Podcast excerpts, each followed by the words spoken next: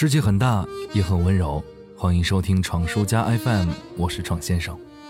我的老师曾经告诉我，做电台主播如果没有超高的颜值，尽量不要露面，因为虽然音频节目吸引人的只有声音，但正因为如此，多了一份伴随感和神秘感。而我在很多朋友的盛情邀请之下呢，在微博里发了几张照片，顿时后悔不已，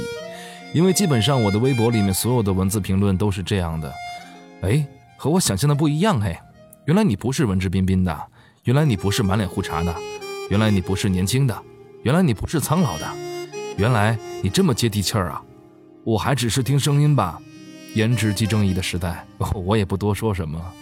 对于自己的脸还有体重呢，慢慢的我也不太在意了，毕竟长成这个样子还能有人喜欢，也是一件值得骄傲的事情。昨天我想拍张照片发到网上，突然。感觉自己手机里的样子有些胖，于是发现了手机自带的相机有美颜瘦脸功能，非常好奇，就调节了一下，发现把瘦脸程度调到最大的时候呢，脸依然没有变形，自己也变得更加的帅气和俊朗了。于是我突然开始恐慌起来，因为平时我照镜子基本都是拿手机相机来照，有没有被风吹乱头发，看看牙上有没有韭菜叶什么的，如果。我每天看到的自己都是经过美颜的，那这种善意的欺骗对我是好还是坏呢？或许能让我变得更加自信，或许让我变得更加的肆无忌惮。就像我刚来天津的时候，因为工作压力特别大，有一些轻度焦虑。那时候仗着自己年轻，仗着自己四处奔波瘦下来的体型，我靠大量的甜食来维持心态的平和，以至于开始依赖成瘾。长时间的昼夜颠倒以及不规律的饮食，让我短短两个月就胖了三十多斤，从此再也没有瘦下来。我也开始抵触商演活动，抵触照相，抵触外出。有时候面对眼前的一盘淡出鸟的绿叶菜，我也在反省着体重对于我来说到底意味着什么。用外貌作为第一标准来评判一个人固然是肤浅的，是快节奏的生活已经让我们。不能再有机会慢慢的了解一个人的内心了。是的，生活节奏的加快改变了我们很多人对于世界的认知。从什么时候开始，有钱有闲的大多有着健美的身姿，而每天熬夜加班的却变得脱发臃肿呢？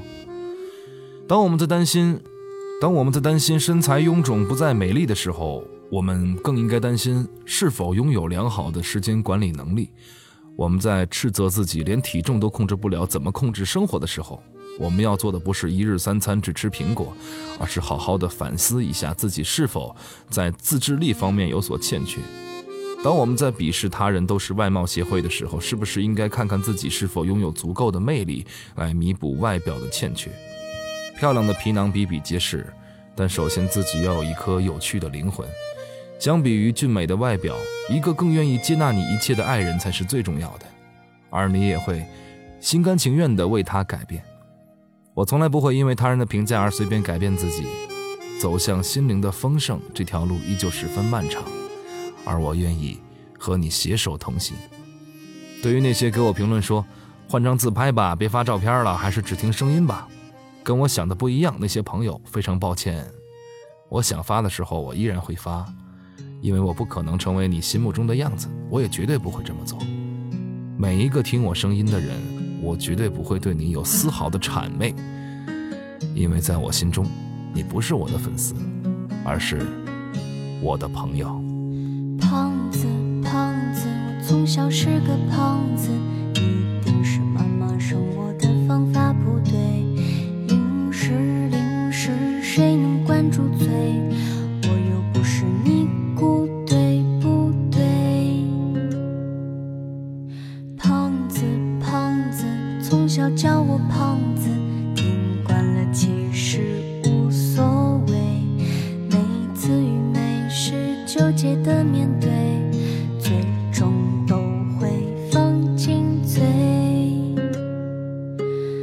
当一